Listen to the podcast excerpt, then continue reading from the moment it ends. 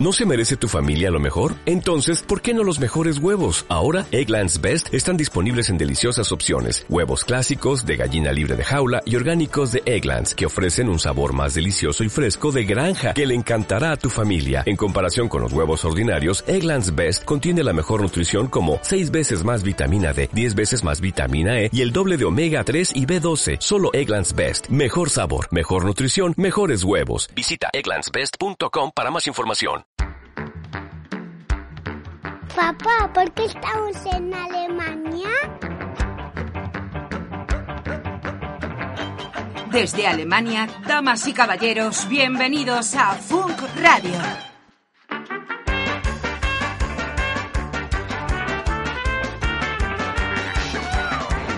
Muy buenas españoles y españolas, comunidad hispanoparlante de Alemania. Bienvenidos una semana más a Funk Radio. Esta semana hemos tenido un especial de música a mitad de semana y por eso venimos un poquito tarde con esta emisión de Funk Radio en esta época del coronavirus que nos está afectando a todos y que nosotros desde estos micrófonos, desde Colonia, tratamos de narrar e informar en la mejor manera posible. Conmigo a los micrófonos, Juanma Romero, como siempre. Hola, Juanma. ¿Qué tal, José? ¿Cómo estamos? Esta vez en cuarentena, Juanma, tú estás en home office, eh, nosotros estamos en otro lado. ¿Cómo estás? Bueno, pues viviendo lo que todo el mundo también está viviendo en estos días, ¿no?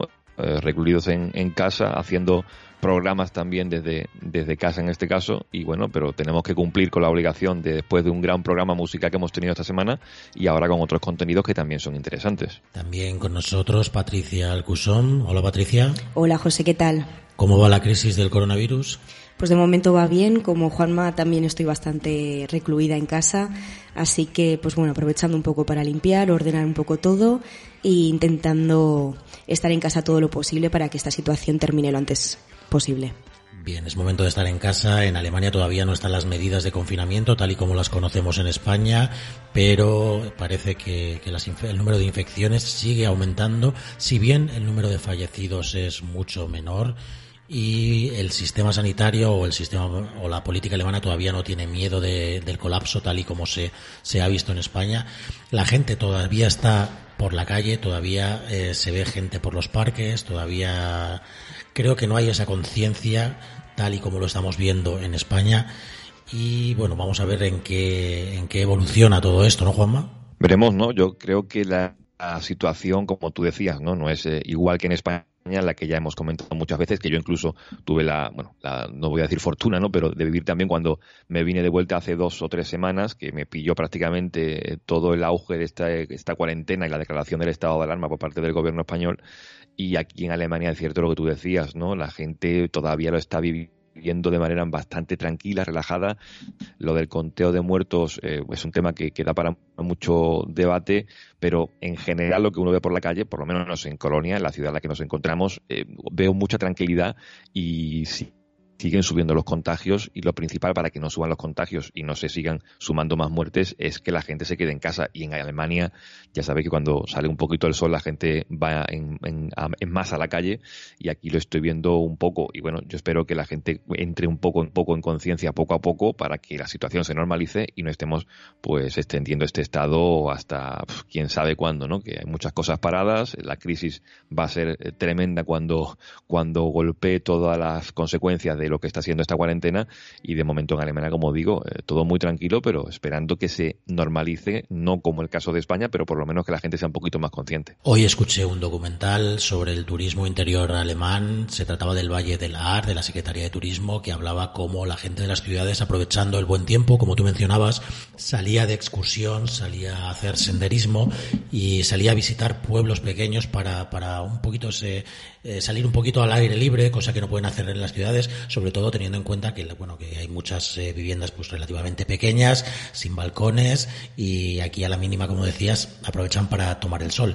Están aprovechando para salir a los pueblos de las cercanías y están provocando con ello un gran peligro para los pueblos que primero no tienen la infraestructura necesaria para atender a un mayor número de contagios y segundo pues la gente de la ciudad lógicamente viene con más con más eh, eh, posibilidades de, de traer el virus de aumentar el número de infecciones y se han tenido que poner muy rígidos poniendo multas y bueno y tomando medidas porque puede llevar a un, gran problema dentro de lo que son estas comunes o estos pueblos pequeños en Alemania. El caso es un poco similar a lo que pasaba en Denia con, lo, con la gente que iba de Madrid a pasar el fin de semana pese a estar en confinamiento, así que desde aquí solo podemos decir que la gente se lo tome un poco en serio y sobre todo que si hay medidas de confinamiento no son por cualquier cosa, sino que tienen un motivo y solo de esa forma se podrá por lo menos detener en cierta manera el contagio del coronavirus. Pero además de todas estas medidas que está tomando el gobierno alemán, también nosotros que tenemos una comunidad especial aquí en tierra de nadie, por así decirlo,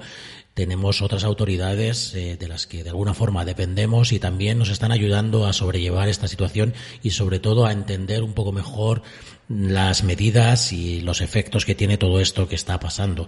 Por eso en este programa hemos pedido a la Consejería de Trabajo, Migración y Seguridad Social del Gobierno de España que nos eh, ofrezca eh, un par de pinceladas sobre los servicios que están ofreciendo en esta situación excepcional es una oferta informativa que están llevando a cabo desde hace semanas y sin duda mucha gente lo está viendo a través de las redes sociales, pero creemos también que es importante decirlo en este programa porque sin duda están haciendo un gran trabajo y con un tiempo de reacción relativamente rápido para esta situación, como decía, tan excepcional y un tiempo de reacción que no siempre es fácil teniendo en cuenta que son instituciones estatales que están en principio para otras eh, tareas, pero se han adaptado y están haciendo una gran labor informativa para toda la comunidad que estamos aquí.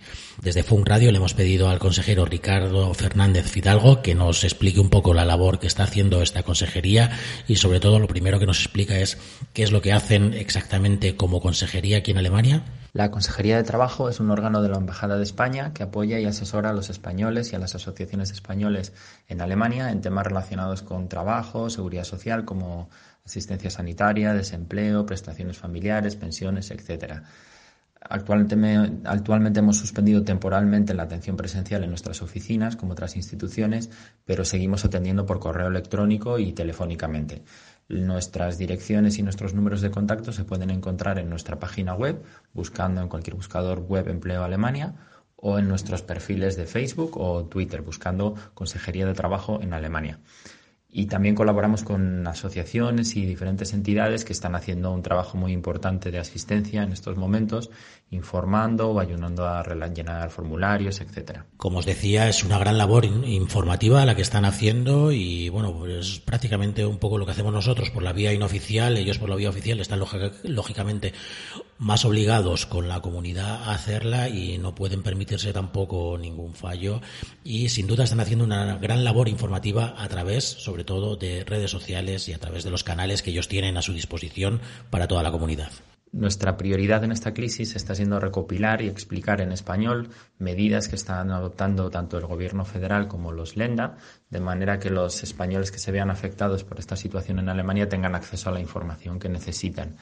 Hemos publicado, por ejemplo, preguntas frecuentes sobre cuestiones laborales, sobre asistencia sanitaria, ayudas que se han aprobado para autónomos y pequeñas empresas, cómo solicitar las ayudas ante la agencia de empleo y el Job Center, ahora que está parcialmente suspendida la, atención presencial, eh, ayudas que se han aprobado para, para, cuidado de hijos, cómo funciona la reducción de jornada, el llamado Kurzarbeit, etcétera y también información para pensionistas españoles sobre la presentación de los certificados de vida o los viajes del inserso que se han suspendido temporalmente. Sin duda, José, se hace falta ¿no? este tipo de información por parte de la consejería para la gente que ahora mismo está un poco perdida, españoles que están en Alemania, muchos con, con el caso sanitario, que es lo que más afecta a la gente en estos momentos, que si tiene algún tipo de duda en cuanto a si tiene cobertura sanitaria con la tarjeta eh, europea o también situaciones como la pérdida de trabajo, todo eso es lo que la gente suele preguntar más y el consejero también nos daba un poco luz, arrojaba un poco luz en, sobre esto y sobre las preguntas que la gente hace que yo creo que son interesantes de escuchar porque seguramente muchos de los que nos escuchan están también en esas circunstancias. Estamos recibiendo muchas consultas estas semanas. Por ejemplo, mucha gente nos ha escrito porque estaba temporalmente en Alemania y dudan sobre la cobertura médica que tienen. En principio, las personas que van a viajar a otro país de la Unión Europea por turismo para un desplazamiento corto deberían solicitar antes la tarjeta sanitaria europea. En caso de no haberla solicitado o de que de haberla solicitado pero que caduque en estos momentos estando en Alemania, pueden solicitar un certificado provisional sustitutorio, un CPS, bien entrando en la, en la sede electrónica de la Seguridad Social española o bien solicitarlo en, las en, nuestras, en nuestras oficinas por correo o por teléfono. También una duda muy frecuente de estas semanas es eh, de gente que, eh, porque eh, su empleador le ha contactado y le ha propuesto acogerse a la reducción de jornada, el llamado Kurzarbeit, y quieren saber cómo funciona y qué tienen que hacer. Brevemente, el Kurzarbeit es un mecanismo que le permite a una empresa que ve reducida su actividad, en este caso a causa del coronavirus, reducir parcialmente la jornada de sus trabajadores para evitar despidos. La empresa reduce sus costes y los empleados reciben una compensación económica por esa reducción. Para poder hacerlo el empleador tiene que estar previsto en el convenio colectivo o en el contrato de trabajo. Por eso algunos trabajadores les están pidiendo ahora el consentimiento, a veces a través de adendas a sus contratos de trabajo. Sobre Kurzarbeit hemos publicado una nota en español completa en nuestra página web y en redes sociales que explica todos los detalles. También nos han consultado varias personas a las que en su día les habían denegado una ayuda social en la que eh, o el y por, eh, por tener suficientes ingresos en su momento. Y nos consultan ahora si pueden volver a solicitarlas porque han perdido parte de esos ingresos por una reducción de jornada o por una reducción de su actividad. Y la respuesta es que sí, pueden volver a solicitarlo. Tienen que acreditar esa pérdida de ingresos y nos consta además que en muchos casos se está flexibilizando el acceso a estas ayudas. Y por último, también nos ha consultado mucha gente por dudas relacionadas con su trabajo en este momento. Por ejemplo, porque tienen miedo de ir al trabajo por riesgo a infección o porque no tienen con quién dejar a sus hijos con el cierre de guarderías, escuelas y no saben en qué medida eso afecta su relación de trabajo, si tienen que coger vacaciones, etcétera. Sobre todos estos temas estamos publicando preguntas frecuentes eh, y por supuesto pueden contactar con nosotros por, correo electrónico o por, o por teléfono. Bueno, desde Funk Radio le damos muchas gracias a la Consejería por esta información y sobre todo le agradecemos eh, ese mensaje de ánimo con el que finalizó el mensaje que nos envió. Nada, simplemente un mensaje de ánimo a los españoles que están en Alemania, especialmente por con las noticias de la situación complicada que se está viviendo en España que sigan las indicaciones de las autoridades alemanas y para las dudas que puedan surgir sobre los temas en los que podamos ayudar, que no duden en contactar con la Consejería de Trabajo.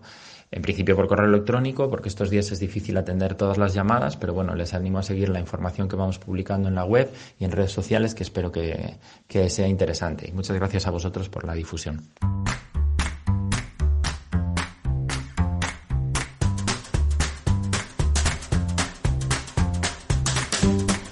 Visto, todo el mundo tiene muchas preguntas abiertas y sobre todo muchas dudas en, esta evolución de la crisis, algunos por estar en Alemania de manera ocasional, ¿eh? otros por estar aquí, estar bueno, con problemas laborales o problemas con la seguridad social alemana.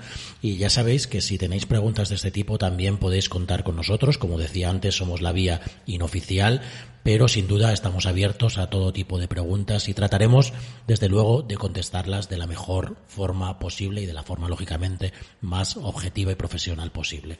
Para eso tenemos nuestras vías de contacto, Patricia.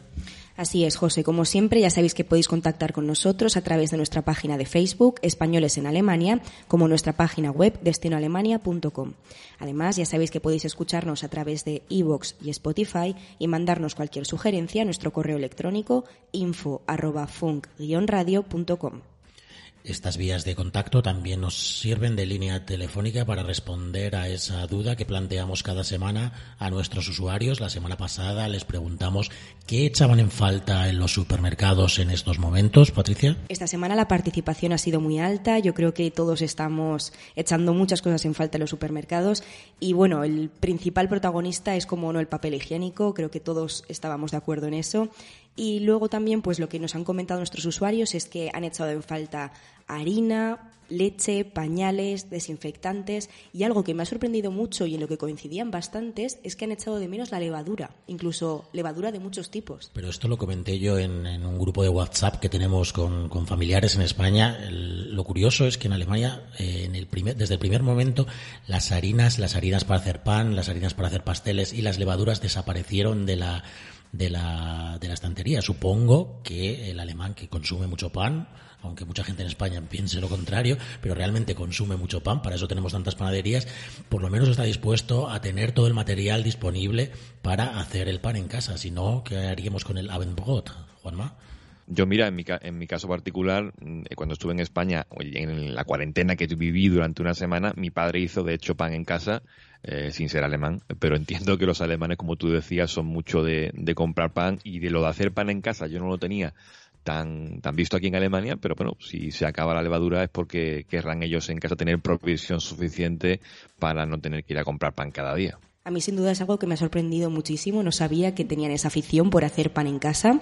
Y luego, por último, otra cosa que nos han comentado, hay una usuaria habitual, Elena Barcos, desde aquí te agradecemos tu participación, y nos ha comentado que ha estado incluso tres días buscando sal en distintos supermercados y no ha llegado a encontrar. Para que veáis bienes de primera necesidad, harina, sal, lo papel higiénico, bueno, es cuestionable, y sobre todo bienes de limpieza y, bueno, esos pequeños objetos que necesitamos cada día y que, se, se, ve que cada vez faltan más en los supermercados alemanes. Bien, y aparte de nuestros usuarios, también tenemos que agradecer a quienes hacen posible este programa, en particular al Deutsche Spanish Forum de Colonia y a la Secretaría de Migración del Gobierno de España.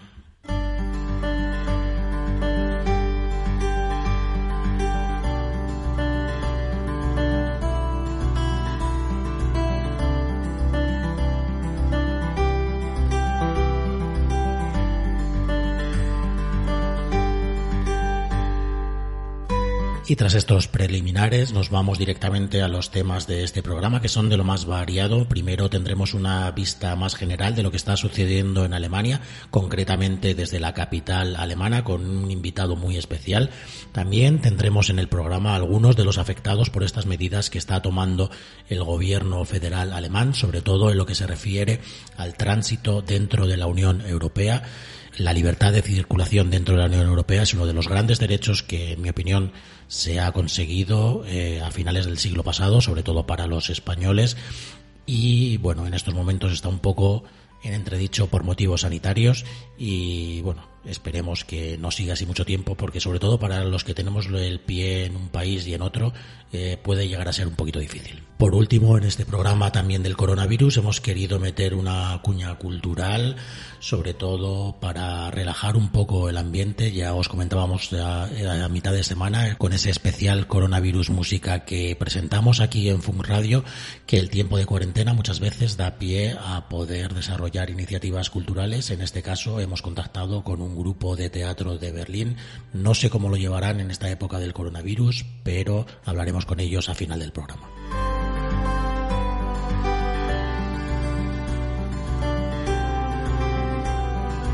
En este programa de Funk Radio tenemos como invitado a Salvador Martínez, que es periodista freelance en Berlín. Ya sabéis que hemos hablado con varios corresponsales o freelance o personas de los medios de comunicación sobre cómo están viviendo esta crisis en Alemania. Salvador está en Berlín y lleva cubriendo todas estas semanas todo lo que ha pasado desde la capital alemana y nos va a contar hoy cómo está viviendo esta crisis del coronavirus que ya empieza a afectar aquí a lo grande, todavía no tanto como en España, pero parece que está por llegar.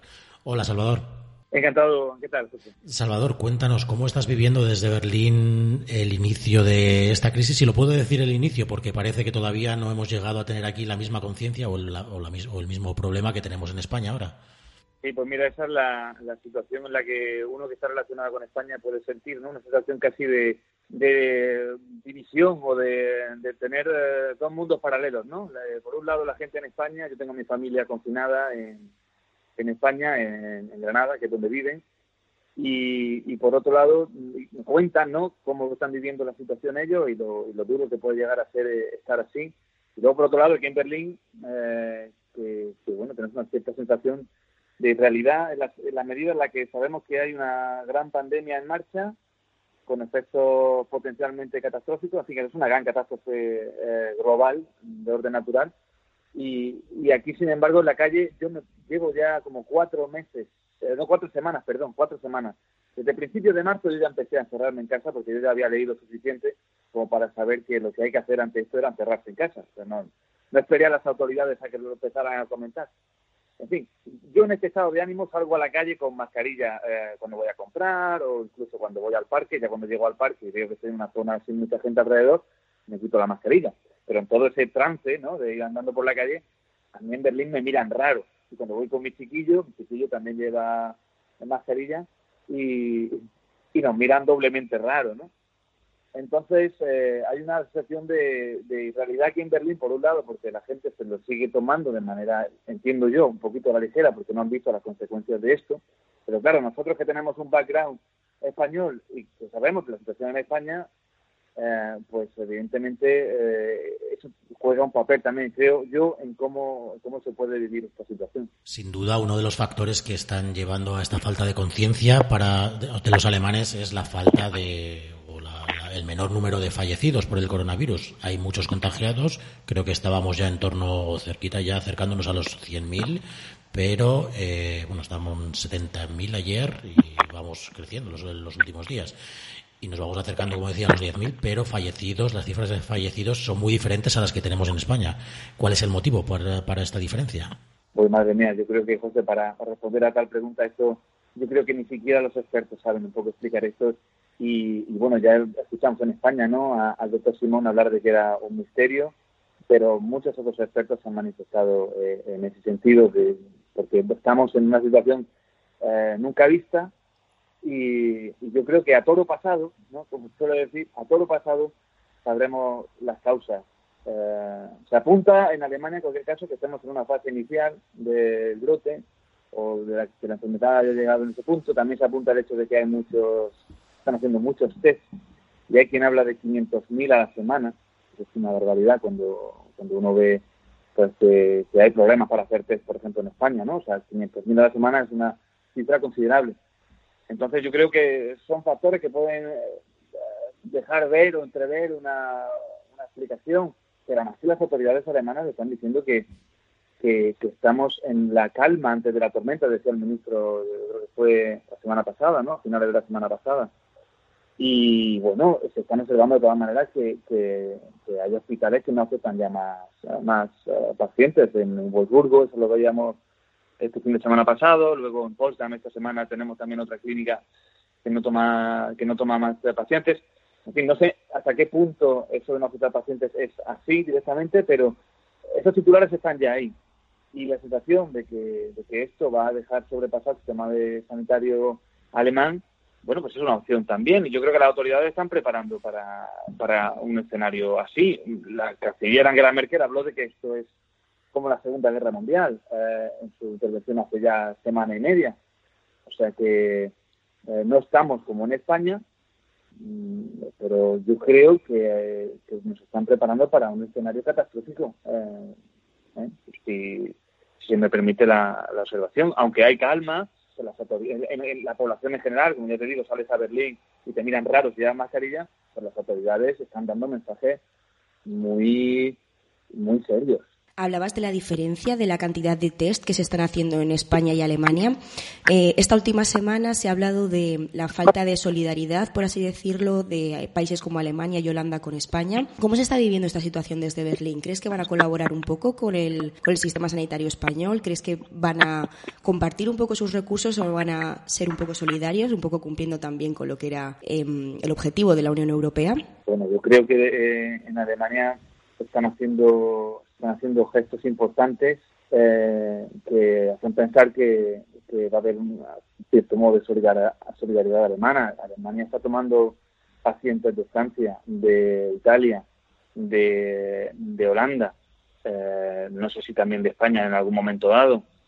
Eh, yo creo que los recursos, no sé en qué medida esto puede puede llegar a compartirse. No sé cuántos 25.000 respiradores de los que dicen que hay y eso se puede eh, compartir o, no, pero a mí no me cabe ninguna duda de que solidaridad por parte de Alemania va a haber. Y es que además Alemania un parte de la Unión Europea y esta misma semana eh, yo creo que la Comisión Europea ha lanzado eh, medidas interesantes o al menos ideas interesantes y eso va por supuesto también con Alemania con Alemania como apoyo.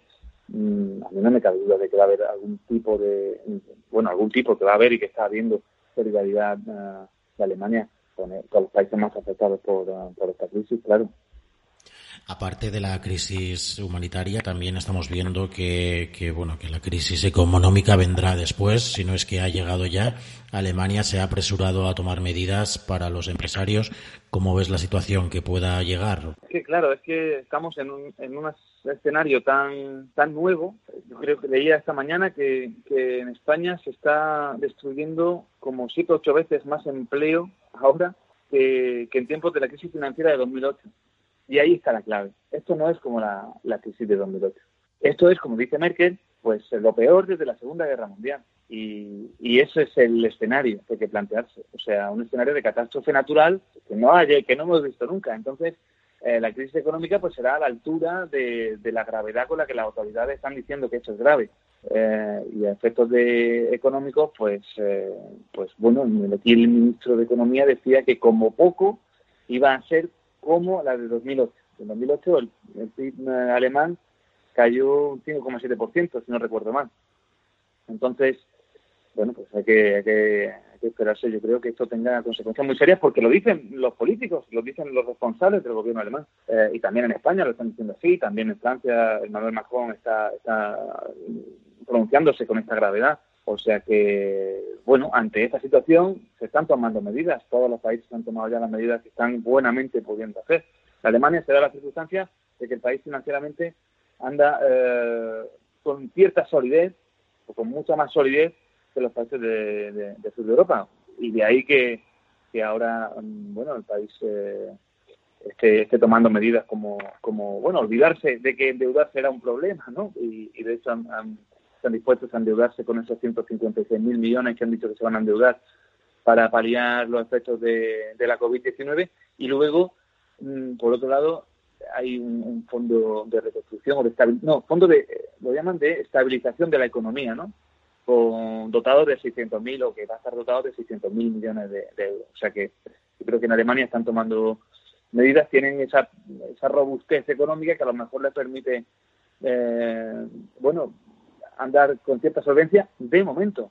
digo, este tipo de situación es tan dinámica que a lo mejor en dos meses hay que volver a reanalizar la situación y a volver a tomar medidas. Eh, cualquiera sabe, hay mucha incertidumbre. Vamos, yo creo que, hay cierta incertidumbre con, con, lo que va a pasar en términos de que la economía está semi-parada aquí en Alemania o muy parada y, a ver cuándo cuando retoma. Eh, la, la, marcha normal, ¿no? Salvador, has mencionado a Merkel. Eh, la canciller ha, estado, ha protagonizado algunas de las crisis más grandes que ha vivido Alemania en los últimos tiempos, o ha, sido la cabeza de, la nación como canciller. ¿Cómo estás viendo la figura de Merkel desde su, desde su confinamiento ahora? Pues sí, no deja de ser, no deja de ser eh, relevante que, eh, Alemania esté ahora gobernada desde, el piso ese, ¿no? Que tiene enfrente de, de la isla de los museos eh, Angela Merkel. Y desde, ese apartamento, que pues suponemos, bueno, pues es un apartamento, imagino espacioso, pero vamos, desde, desde, un apartamento y no desde la Cancillería Federal se está, se está lidiando con, esta crisis hoy por hoy. Esperemos que, que la canciller pueda, pueda salir de esa cuarentena pronto y pueda, bueno, pues volver a estar tan presente como, como había estado desde el pasado 11 de marzo, que fue cuando realmente tomó las riendas de, de la comunicación eh, gubernamental al frente de, esto, de, esta, de esta crisis.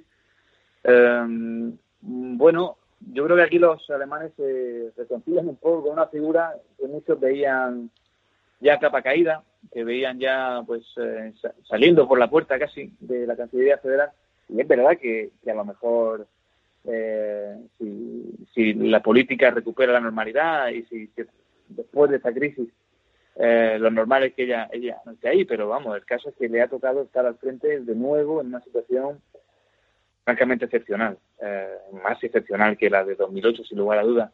Y, y bueno, de momento, lo que viene siendo la, opinión pública y las encuestas y demás, si uno la observa, eh, el, la figura de Merkel o la pose de, esta mujer, el, no sé, la credibilidad y, el empaque que tiene, eh, está sirviendo incluso a su partido, que también estaba capa caída en las encuestas, a, retomar ciertas fuerzas. Ya está por encima del 30% de intención de voto cuando cuando la dinámica que llevaban a principios de año era, era estar bastante por debajo del, del 30%. O sea que, es políticamente relevante lo que, lo que está pasando también, ¿no? Yo creo que, yo creo que no, no deja de ser interesante, ¿no?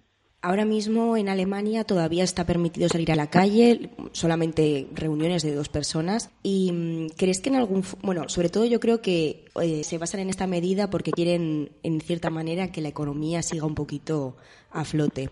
¿Crees que en algún futuro la canciller va a tomar la medida de mantenerlos a todos en cuarentena? Francamente, eh, habrá que ver cómo evolucionan los datos para tomar una medida así hay que tener en cuenta, yo creo que el federalismo alemán mm, no hace fácil que lo que diga Merkel eh, simplemente al toque, eh, salvo que haya recursos a artículos de la Constitución que ahora mismo no puedo citar. No sé si, la, imagino que sí, que en la Constitución debe haber algún artículo en el cual eh, Angela Merkel pueda hacerse con, con el mando único, ¿no? Algo similar a lo que tenemos en España, ¿no? Por ejemplo, ahora eso se llama mando único. Mm, pero y eso yo creo que complica las cosas, ¿no? El, federalismo y el, y el, hecho también de que tomar una medida así, de, hacer un mando único y a partir de la Cancillería Federal o del apartamento en el que está Merkel eh, decidir cerrar el país, mm, yo sí creo que son medidas que incluso históricamente se verían muy, muy, con muy malos ojos, ¿no? Porque ya sabemos el, el, el trato con el poder de los alemanes es... Eh, es especial en el sentido de que, bueno, pues hay una cierta, em, no sé si desconfianza, pero a, la hora de, de, disponer de datos, la privacidad y esas cosas son, son muy quisquillosos los alemanes y con razón. Y yo creo que una medida así también, también despertaría ese lado ¿no? de, desconfianza. Y bueno, el federalismo alemán yo creo que se está portando bien a la hora de lidiar con esta crisis. No sé, los políticos en cualquier caso se muestran satisfechos. Es verdad que eh, con 16 landers, cada uno teniendo que tomar sus medidas por su cuenta, pues, eh, pues ralentiza seguramente la toma de decisiones, pero a efectos prácticos, eh, de un tiempo a esta parte se están tomando las decisiones con, cierta, cierta solvencia. Por ejemplo, creo que fue esta semana, ¿no? Que decidieron, de esta semana, no sé si fue ayer o antes de ayer, es que como las noticias están siendo tan encascadas y todas las noticias en cascata permanente, no sé decir exactamente la fecha, pero creo que ha sido ayer o antes de ayer que decidieron prolongar a los Landers las medidas de, distanciamiento social hasta el 19 de abril. O sea que, ya tenemos hasta el 19 de abril un escenario de, de, de prohibición de, contacto de más de dos personas, ¿no? de más de tres personas, perdón, de más de tres personas.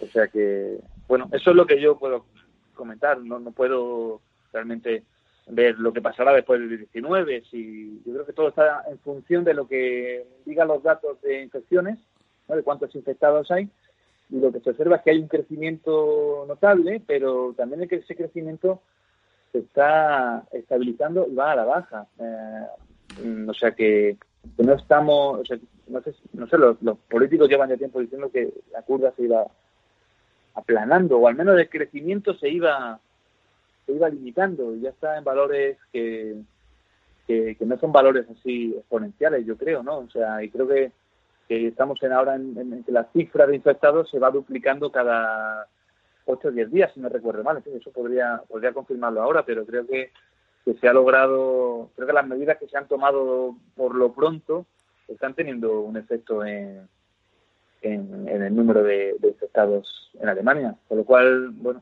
pues habrá que, yo creo que wait and see, dicen los anglosajones, ¿no? Muy bien, Salvador. Pues muchísimas gracias por toda esta información desde la capital alemana. Nos ha encantado tenerte con nosotros en el programa y bueno, si continúa la situación así, supongo que volveremos a contactar contigo para que nos cuentes, como digo, cómo van las cosas en Berlín, ya que nosotros tenemos la información casi de provincias, ¿no? De alguna forma. Eh, encantado de verdad de tenerte y esperamos poder volver a contar contigo la próxima vez aquí. Muchas gracias, Salvador. Un placer, un placer compartido, José. Que vaya muy bien.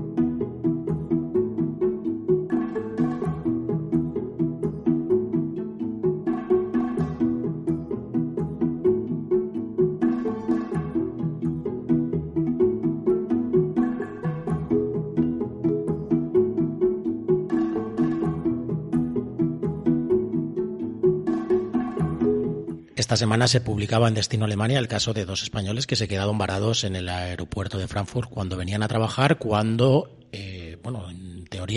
les deberían haber dejado pasar. La policía les negó el acceso a Alemania y es una de las consecuencias de la cuarentena impuesta y de las limitaciones que ha impuesto el coronavirus nos preguntamos quién debe entrar, quién no debe entrar, y este caso nos llamó la atención porque sí que tenían un permiso de trabajo, una, un, certificado para trabajar en Alemania y no les dejaron entrar.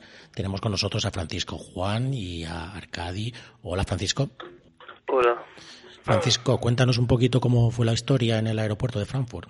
Pues, mire, cuando llegamos allí, eh, los, al bajar del autobús en el aeropuerto estaban haciendo controles eh, imagino que controlando la temperatura de la gente.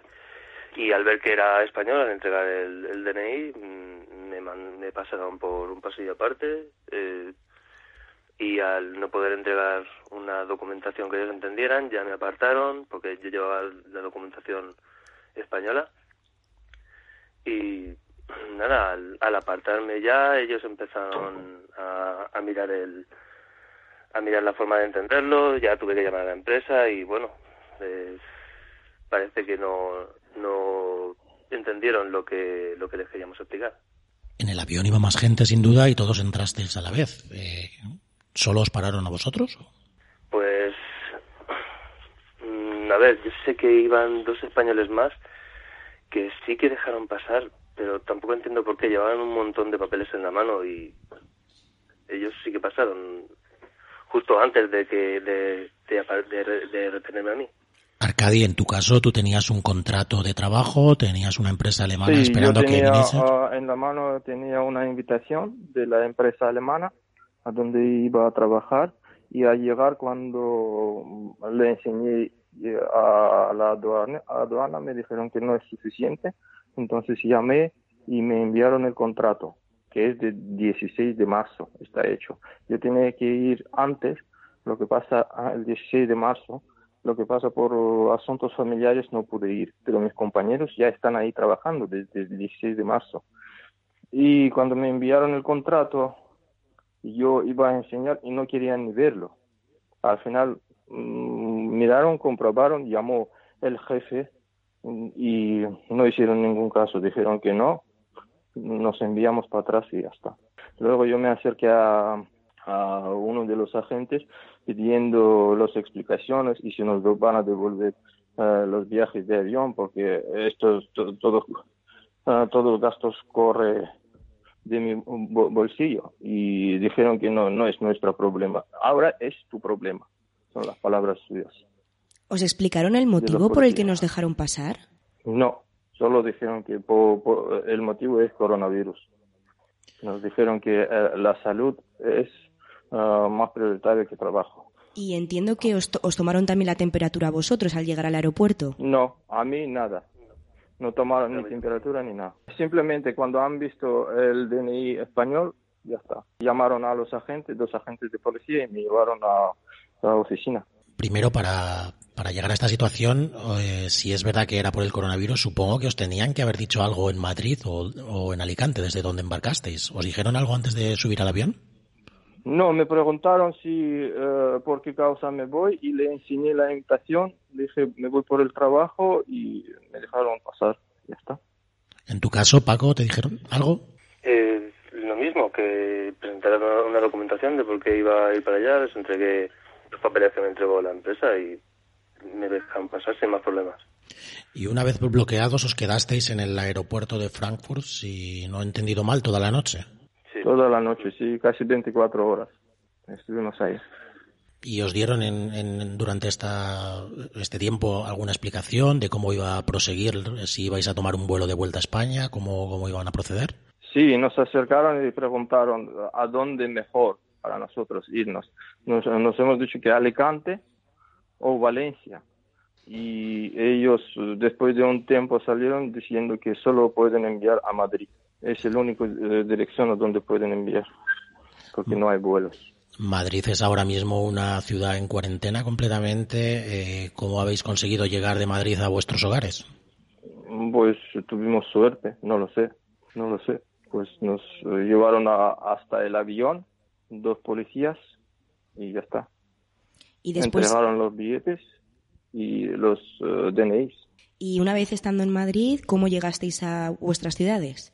Pues uh, hemos comprado por internet uh, un viajes a tren, con tren, con AVE, de Madrid a Alicante y de ahí con taxi. Eh, Paco, ¿y ahora qué? ¿Ahora a qué situación os enfrentáis? Eh, ¿Tenéis previsto volver a, Alemania o os han descartado esa posibilidad? Pues, a ver, la, la empresa sí que quiere que vuelva, pero claro, está la cosa bastante complicada por lo visto.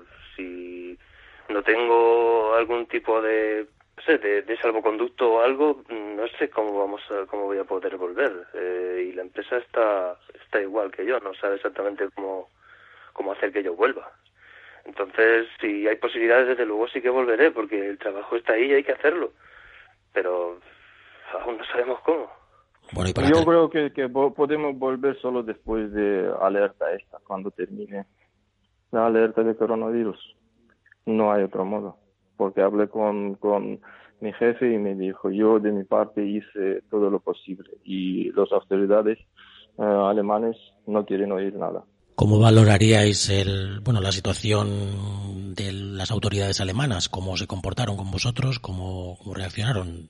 ¿Faltaba información? ¿Faltaban explicaciones? Eh, sí que comportaron bien. No, bueno, lo único que estuvimos 24 horas ahí sentados sin hacer nada, todas las tiendas cerradas, había una máquina solo donde había agua y ya está.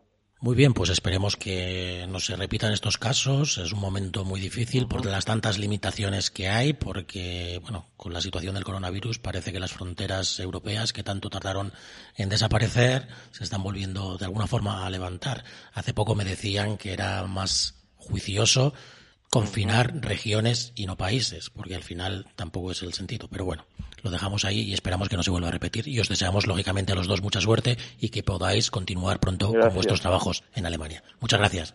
Gracias. Hasta luego.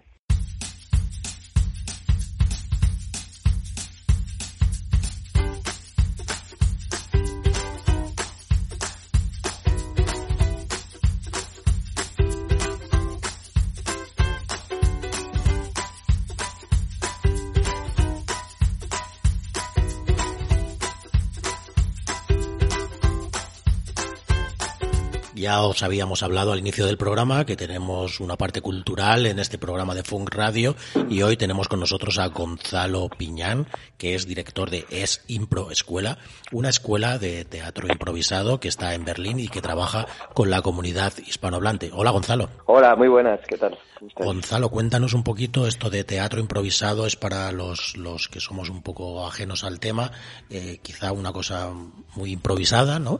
Y a ver si nos puedes contar un poco de qué trata la escuela y sobre todo qué actividades realizáis en Berlín. Bueno, son tres preguntas grandes, eh, voy, a, tratar de, así rápidamente resolverlas. El teatro improvisado, como, bueno, pues es eso, es hacer teatro improvisado en el momento, o sea, no hay nada escrito, no hay ensayos, eh, lo que hay es que estamos entrenados, ¿no? Eh, hacemos entrenamientos. Y entonces, bueno, pues aquí en Berlín lo que, lo que yo generé fue la escuela de, para enseñar a hacer impro, improvisación, eh, en español, para hispanohablantes.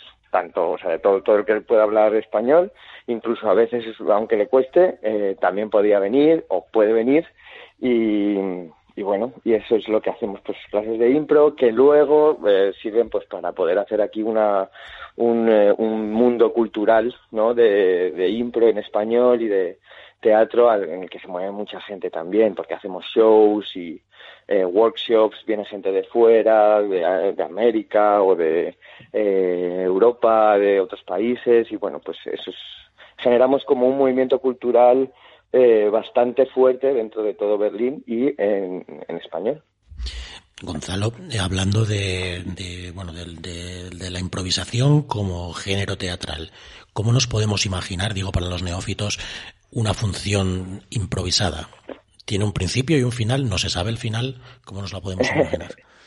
pues es, eh, Yo creo que generalmente sorprende más de lo que, si la ves por primera vez, te, te sorprende muchísimo, porque, claro, eh, no, no, no puedes creerte lo que está pasando en cierta manera de cómo la gente puede pensar tan rápido en grupo y generar ideas, generar historias, eh, generar cosas muy interesantes. Eh, porque un show de impro es eso, ¿no? Es, eh, hay diferentes formas, hay diferentes formatos, aquí hacemos muchos, pero pueden ser desde juegos cortos como retos, retos que se ponen eh, entre los improvisadores, o pueden ser también, pues eso, una historia larga, como por ejemplo ver una película de Pixar, pero en teatro improvisado, totalmente improvisado, pues durante una hora, ¿no?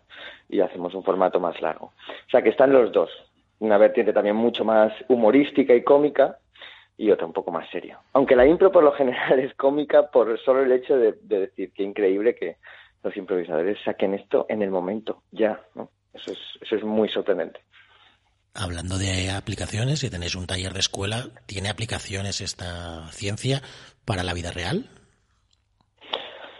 Bueno, eh, a nosotros nos gusta decir que sí, a mí me gusta pensar que, que sirvo cuando doy las clases que estoy aportando algo, además estudié psicología y, precisamente, pues sí, cuando conocí la impro dije, ostras, esto eh, tiene mucha relación, ¿no?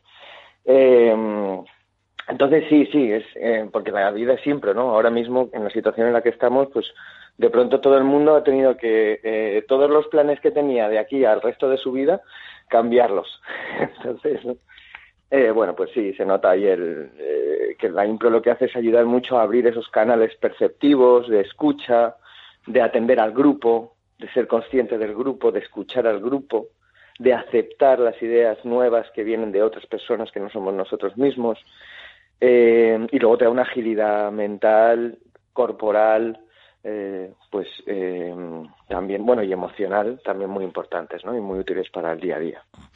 Gonzalo, yo lo siento por la pregunta por nuestros conciudadanos, pero me la han servido en bandeja. ¿Cómo improvisa un alemán? Uy, eh, ¿Esto se lo traduce?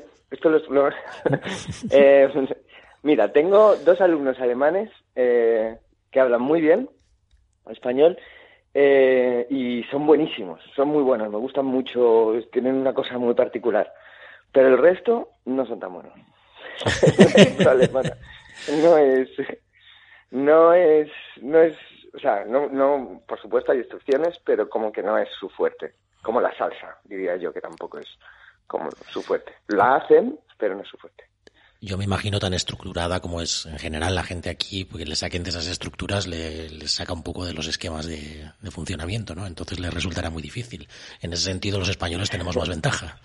Sí, eh, son mecanismos diferentes. Los españoles, los latinos tienen mucha ventaja porque además son muy expresivos, ¿no? Y muy emocionales. Más que por el hecho de la planificación, porque son ordenados. Ellos son ordenados, ellos también con la impro propone uno, propone el otro, venga, propones tú, propone otro. Y van ordenados, no. Eso sí que lo hacen bien. Pero emocionarse un poco, lo de enseñar las emociones un poco les, les falla. Sin duda comentabas que el escenario actual es un, es, es, un gran escenario para la improvisación con lo que está pasando con el coronavirus. ¿Cómo os está afectando a vosotros la situación actual? Porque han prohibido las reuniones, han prohibido bueno, pues las funciones seguramente. Eh, ¿Cómo lo estáis viviendo? Bueno, pues sí, nos han, han los locales eh, donde ensayábamos, donde entrenábamos, donde dábamos las clases, eh, los teatros, los lugares donde hacíamos shows, todo esto se ha, bueno, desde el día más o menos 20 o 14, creo, de, o 13 de, de marzo, más o menos, eh, se cancelaron, se cerraron hasta el 20 de abril. Eh, entonces, pues por ahora todo eso está cancelado, pero igualmente eh, seguimos quedando. No son clases presenciales en sí, pero bueno, son reuniones que hacemos y nos juntamos igualmente pues una vez a la semana, como es lo regular, cada grupo y entonces, pues eso, los lunes un grupo, los martes otro grupo, miércoles otro grupo, viernes otro grupo, jueves otro, y así, bueno, pues por lo menos nos vemos, hablamos y investigamos también la impro online, ¿no? O cómo, cómo hacer todo esto online, o como con una cámara. Eso, improvisando las clases también, investigando a ver cómo, qué, qué se puede aprender de cada cosa, ¿no? Que, que, nos, que nos ocurre. Cada dificultad. Bueno, Gonzalo, nosotros todos esperamos que este que esta fase pase y tendremos el resto del año para improvisar y para, para hacer más funciones, lógicamente. ¿Qué les podemos decir a nuestros usuarios que nos escuchan desde Berlín y desde Alemania, a todos los hispanohablantes? Eh, ¿Qué les podemos decir que vais a hacer la próxima, el próximo semestre? Bueno, pues que decirles que cuando vengan a Berlín, si no están, si no están en Berlín, cuando vengáis a Berlín, pasaros a ver un, show improvisado, que eso lo podéis ver en berlinesimpro.com o esimproescuela, eh, también hay Instagram, etcétera, todas las redes. Y venir porque es algo, la verdad, muy increíble. Está pasando además en Berlín, que no es muy habitual que haya eh, una compañía y una escuela de improvisación en español, fuera de, lo que son los países así. Y también les diría que también que vengan porque es un momento de relajarse, de reírse, de volver a conectar un montón con nuestras raíces también y porque el humor hace eso, ¿no? Y que después de que pase todo esto, pues vamos a necesitarlo mucho, ¿no? Como el, volver a soltarnos así, volver a lo, al contacto social, ¿no? Así que están súper invitados a, a, pasarse por Berlín y a disfrutar de la en Berlín. Muy bien, Gonzalo, pues muchísimas gracias. Ahí lo dejamos y os dejamos también, lógicamente, la promoción y esperamos que la próxima mitad del año, sin duda, sea mucho más improvisada, pero para mucho mejor. ¿De acuerdo? Sí, claro que sí.